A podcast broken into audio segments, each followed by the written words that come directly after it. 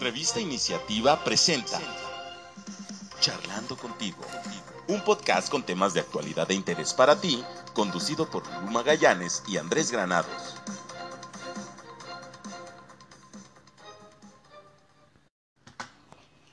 Hola, nuevamente estamos aquí charlando contigo. Hoy tenemos como invitado a Daniel Castro del Valle. En esta charla no nos va a acompañar Andrés porque tuvo un compromiso previo que no pudo eludir y bueno, pero les manda saludos y seguramente la semana entrante aquí va a estar conmigo. Daniel, buenas tardes, ¿cómo estás? Hola Lulu, muy buenas tardes, qué gusto recibirte aquí en tu casa. Pues, ¿cómo ves el tema de los ataques frontales en contra del ejercicio libre del periodismo? ¿Qué opinas de eso? Bueno, este, yo veo una reacción desmesurada, eh, eh, excesiva de parte del titular del Poder Ejecutivo ante la publicación de un hecho, porque son hechos que se han demostrado fehacientemente, no así sus orígenes o sus eh, causas, pero de que la noticia da cuenta de que uno de sus hijos, del titular del Ejecutivo, vivió en una casa muy ostentosa, eh, que no la pagaba él, que no era de su propiedad, que según se dijo, esto es gracias a que la señora, dicho sea entre comillas, tiene dinero, pero eh, en el fondo lo que esta noticia, que no es más que dar cuenta de un hecho, este, muestra algo que echa por tierra un discurso con el cual se construyó toda una retórica presidencial sobre la honrosa medianía, sobre la austeridad republicana, sobre eh, los excesos eh, económicos que son deleznables, etcétera. Y bueno, pues eh, se ve que este discurso que debería calar en 130 casi millones de mexicanos, pues no ha calado ni siquiera en lo más cercano al círculo íntimo presidencial, que es su hijo primogénito. Entonces, esta reacción un poco quizás se explica por este hecho y veo muy peligroso este discurso de eh, atacar, porque no encuentro otra palabra, a los comunicadores, periodistas que de alguna manera pues publican, como el caso este que nos ocupa de Loret de Mola, acerca de lo que es un hecho que hasta ahorita nadie ha demostrado lo contrario, sino que eh, ya está ahí y entonces, bueno, pues eh, vemos también que diariamente se denosta a los periodistas eh, y bueno, pues también una consecuencia quizá de esto directa es que vemos cada vez más periodistas asesinados en el territorio nacional. Entonces, bueno, eh, veo muy peligroso. Este, yo he ejercido el periodismo desde el 68 a la fecha y pues nunca había visto nada parecido, eh, nunca había visto algo, sí, a veces eh, mm, me tocó confrontarme con algún funcionario, pero pues nunca a un grado de que llegara yo a temer por mi vida o por algo más, ¿no? Este, creo que hoy la reacción presidencial es desmesurada, diría yo.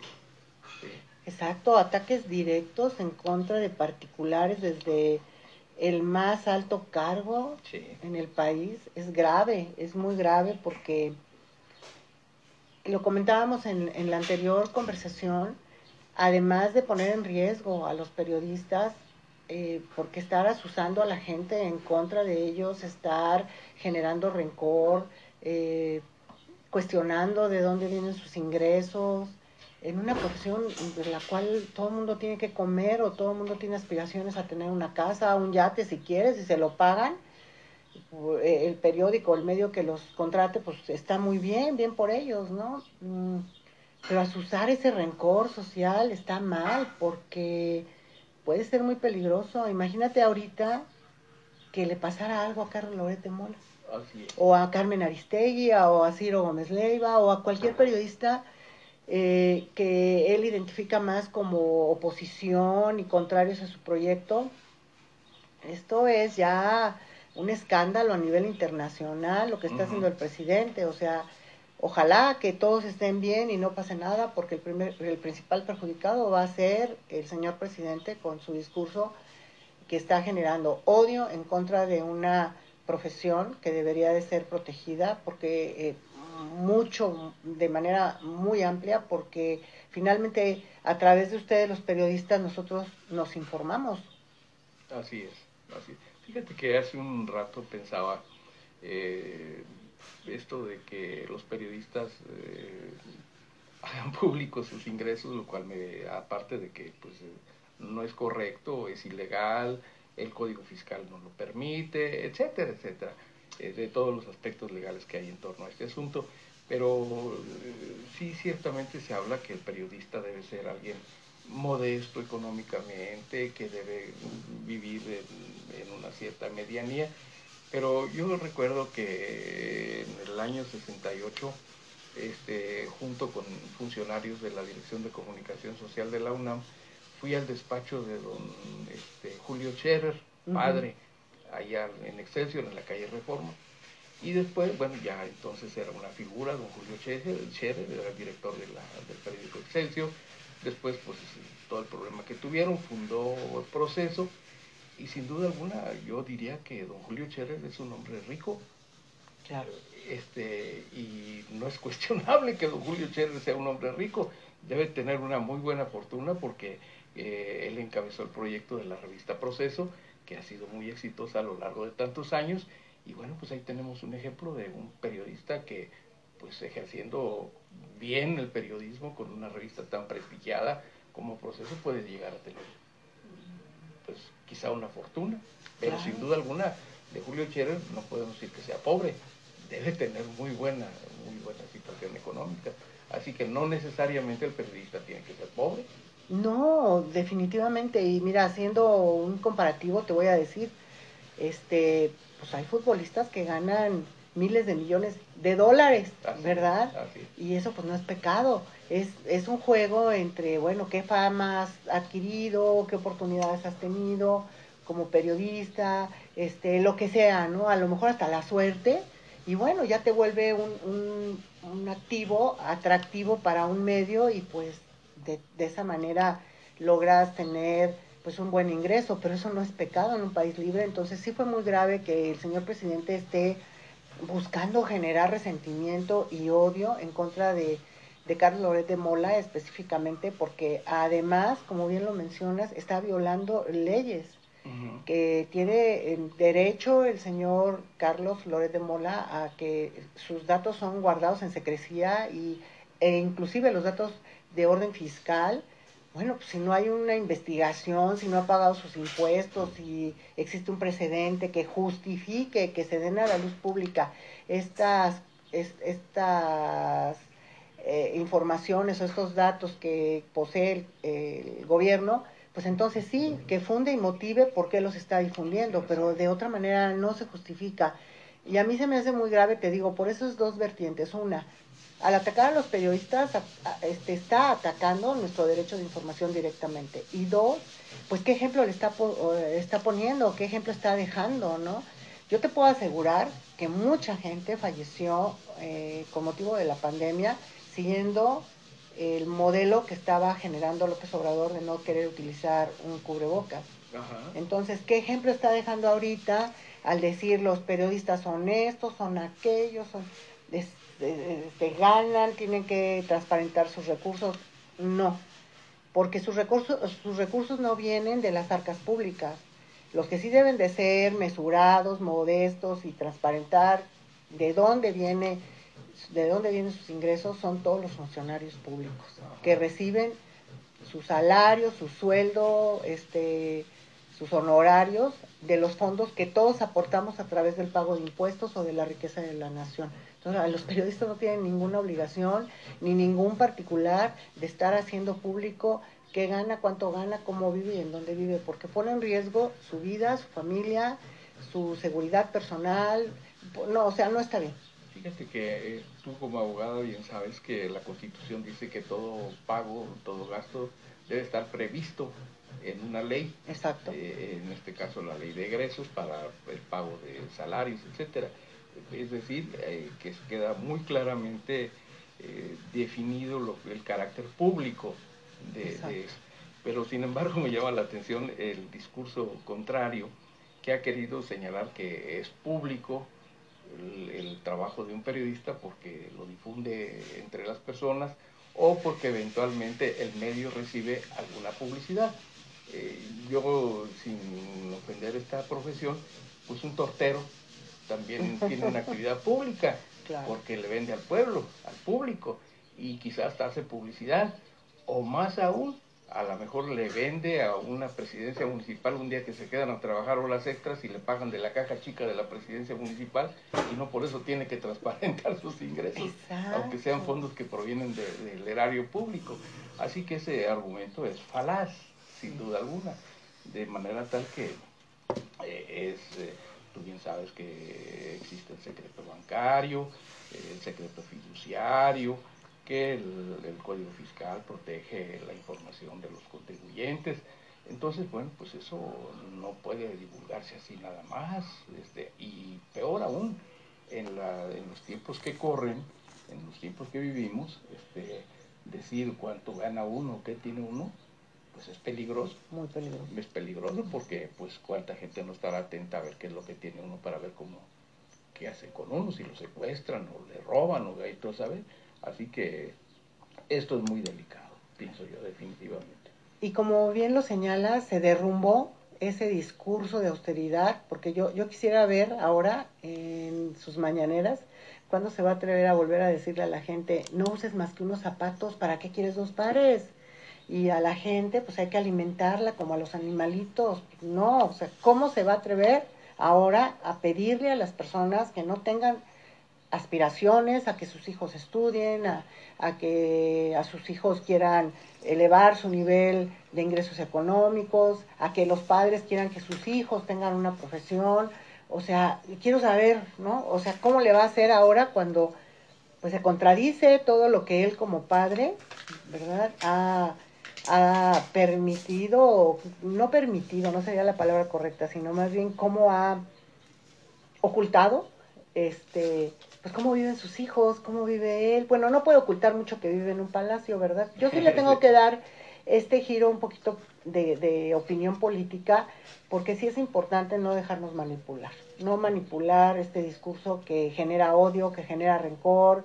No, cualquier persona, cualquier muchacho que tenga pasión por el periodismo y se quiera meter en esta carrera y el día de mañana sea muy brillante y haga un reportaje de investigación eh, parecido a este y por eso le van a pagar millones, pues muy merecido por su esfuerzo, su trabajo, su, su ánimo, su preparación. O sea, eso no es condenable de ninguna manera. Fíjate que reflexionando sobre todo este tema del que tanto se ha hablado, eh, yo he estado viendo hace un poquito hacia el pasado y recordaba eh, de mis épocas de estudiante en la UNAM que el maestro Enrique González Pedrero tabasqueño, este, cuando nos habló de Maquiavelo, nos habló también de Girolamo este, Savonarola, este monje dominico que a mediados del siglo XV en Florencia eh, eh, hizo, bueno, se convirtió en un héroe porque contribuyó a evitar o acabar con una invasión francesa en Florencia y se convirtió en un funcionario, en un hombre con poder, pero traía un discurso moralizante. Incluso creó la famosa fogata de las vanidades, en el que la gente de Florencia tenía que ir a quemar todo lo de lujo que tuviera. Incluso, entre otras, hasta libros, uno de los libros más quemados fue este, este libro de Boccaccio, el de Camerón, este, porque pues es un, libro considerado lascivo en aquellos años, este, y bueno, eh, Savonarola se dedicó a denunciar a los corruptos, incluido hasta el Papa, en esa época, a los eh, funcionarios, a la gente rica, y, pues él hablaba de la austeridad, del ascetismo, ese tipo de cosas, y terminó muy mal. ¿Cómo? terminó muy mal. A final de cuentas este, lo mataron, lo mataron y lo quemaron en la plaza pública a, a Savonarola. Eh, yo pienso que los seres humanos, a pesar de, de las tecnologías, a pesar de que cambian los tiempos, a pesar de que mm, aparentemente la sociedad avanza, en el fondo seguimos siendo los mismos. A los seres humanos lo que más nos gusta es este, disfrutar la vida, los placeres, este, mm, pues tenerlo lo más que no sea posible, eh, el ascetismo, el frugalismo, diría yo, este, la austeridad, eh, parecen un poco contra natura este, en cuanto al ser humano, como, y más en una sociedad hedonista como la que, y consumista como la que vivimos hoy en día, este discurso, eh, esta situación como que no encaja eh, del todo al 100%, de manera tal que eh, yo diría que los seres humanos seguimos siendo los mismos desde la época de Savonarola y más atrás y hasta hoy. Y otra anécdota más, este, cuando terminó el gobierno de, del presidente Miguel Alemán, que fue de 1946 a 1952, ya se hablaba mucho de que se había enriquecido mucho y que había hecho grandes negocios y que era un escándalo, pero en esa época eh, era todo a sotoboche, todo callado, no había grandes, este, era rumor. Sin embargo, alguien tomó una fotografía de la hija de Miguel Alemán en uno de los cabarets más exclusivos de París, el Carrols, en el que está junto a su esposo, y frente a ellos está una bellísima eh, mujer desnuda en ese cabaret, y se le van los ojos a las partes bajas de esta mujer, del esposo, mientras la mujer Beatriz, la hija de Miguel Alemán, pues ve con enojo lo que esté, la mirada lasciva del esposo. Y esa, esa fotografía tuvo el valor de publicarla don José Pajes Hierro en la revista Hoy. Y eso valió que lo corrieran de la revista, este, un pariente de él, que era el título del dueño, y llevó, a, era la revista Hoy, y llevó a que José Pajes Hierro fundara la revista Siempre y incluso eh, usaron, usó como símbolo el Quijote, pero la portada que se publicó con el primer número tiene una Venus en referencia a la foto y volvió a publicar la foto. Este, eso me recordó a mí mucho la similitud con el hecho de ahora.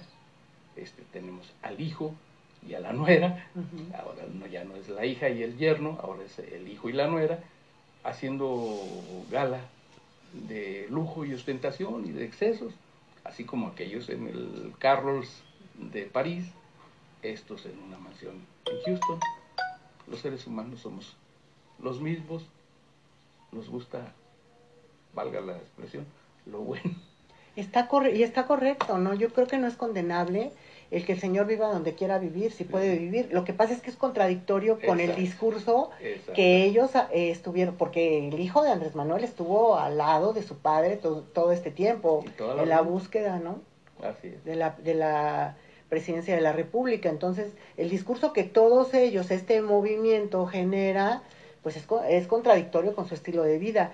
Y ahorita se me vino a la mente una una frase que nos comentaba mi mamá a veces decía, hágase la ley en los bueyes de mi compadre, mi mamá era muy sabia. Y ahorita pues sí viene a colación, ¿no? Ha de decir, este, la 4T, hágase la austeridad, pues en otros, no en mis hijos, ¿no? O sea, en los hijos de los que nos siguen, no en los míos. Eso es lo que no se vale. Y ahora tú y yo compartimos la carrera, la, la maravillosa profesión de abogados Y fíjate, como que nadie ha reparado en esto, creo yo, que te acuerdas que hace pocos años, relativamente, eh, la, obviamente la pena de muerte no existía en nuestro país, salvo una excepción, que decía por traición a la patria. Entonces, imagínate qué delicado que el presidente de los Estados Unidos mexicanos utilice el adjetivo de que somos unos traidores a la patria, nos califique así, a todas las personas que no pensamos como él, que no estamos con él. O sea, caray, si todavía estuviera vigente esa excepción, todos seríamos sujetos condenables a la pena de muerte. Así es, todos los que no coinciden con él. Ahora ya los tiempos han cambiado, afortunadamente. Ya no hay esa censura que comentabas en los, en los años 60, 70 de Miguel Alemán. Este, pero benditas redes sociales, que benditos celulares también, que nos permiten más transparencia y obligan a quienes ejercen un cargo público a que sean por lo menos un poquito congruentes entre lo que dicen y lo que hacen. y ese es cargo de nosotros. esto me lleva a la última reflexión que quisiera compartirte. Eh, yo me puse a pensar que efectivamente con esto de las redes sociales, una nota eh, la ven decenas de miles o millones, cuando por ejemplo en el caso de la revista Siempre que mencionaba, sus tirajes eran de 50 mil y era mucho. En aquellos años, era un México de 60 millones de habitantes, hoy somos casi 130, eh, pero iba a un grupo reducido que han llamado el Círculo Rojo, de gente un poco letrada, eh, encontrabas la revista siempre en una peluquería, eh, en fin, pero yo me, ahora llega a muchísima gente más, pero yo me quedo con una pregunta y una duda de que si efectivamente todo este volumen de gente que lee, que ve estas cosas, van de alguna manera a responder o a actuar. Es decir, esto se va a reflejar en su preferencia política en los próximos procesos electorales, o, o para decirlo más fácil, en el próximo ejercicio este de, disque revocación de mandato. Ahí es donde vamos a ver si efectivamente sirve de algo todo esto. Claro, este, e, e, esa encuesta que nos ha costado miles de millones de pesos, que va a ser la famosa revocación de mandato, va a ser la mejor, la encuesta más cara en la historia del, de México, porque ahí vamos a ver cuánta gente puede movilizar, porque obviamente la gente no va a ir, mucha gente que lo apoya no va a ir solita, van a ser movilizados. Inclusive ellos lo han dicho, los dirigentes de Morena han dicho, va a depender de nuestra capacidad de movilización, quienes hemos estado metidos en estos en estos asuntos de la política sabemos que movilización significa carreo, ¿no? Van a llevar gente a que ejerza esa encuesta popular y vamos a ver cuánta capacidad tienen de movilizar. Vamos a ver si es cierto también que continúan los 30 millones que lo apoyaron. Y vamos a ver eso, pero creo que también lo que dices es muy cierto. ¿Qué tanto ha permeado este escándalo ¿sí? en, en las conciencias de la gente? Y ahí sí considero, Daniel, te voy a compartir, que yo pienso que es muy importante la acción ciudadana. O sea, nosotros tenemos que este, hacer conscientes a la gente que nos rodea, de que no se dejen manipular, ¿verdad? Porque no se vale pongamos el caso que a ti como padre te digan, oye, que tu hijo este, no, use, no compre más que un par de zapatos, ¿para qué quiere dos? Cuando el del señor presidente, ¿verdad?, está viviendo a todo lujo en un país capitalista, ¿no? ¿Por qué no se fue a tener a su hijo a Venezuela, a Cuba? ¿Por qué se fue a Houston a tener a, al, al hijo de este muchacho López Beltrán? Este, o sea, son contradictorios y creo que no hay peor cosa que la incongruencia, ¿no? Así es. Daniel, pues te agradezco muchísimo. No, ha sido un placer este, platicar contigo, Lulo. para mí un honor. para mí un honor con un periodista reconocido, este, de una gran trayectoria. Tú tienes muchas cosas que compartirnos y de verdad yo creo que la gente que nos eh, escucha lo va a valorar. Y bueno, esperemos que Andrés pronto este, esté aquí de vuelta la próxima semana para un nuevo tema de charlando contigo. Claro que sí, con mucho gusto, Lulu. Saludos, Andrés, también. Hasta eh. Bye. Revista Iniciativa presentó Charlando contigo, un podcast con temas de actualidad de interés para ti, conducido por Lulú Magallanes y Andrés Granados. Escúchanos semanalmente a través de nuestras redes sociales.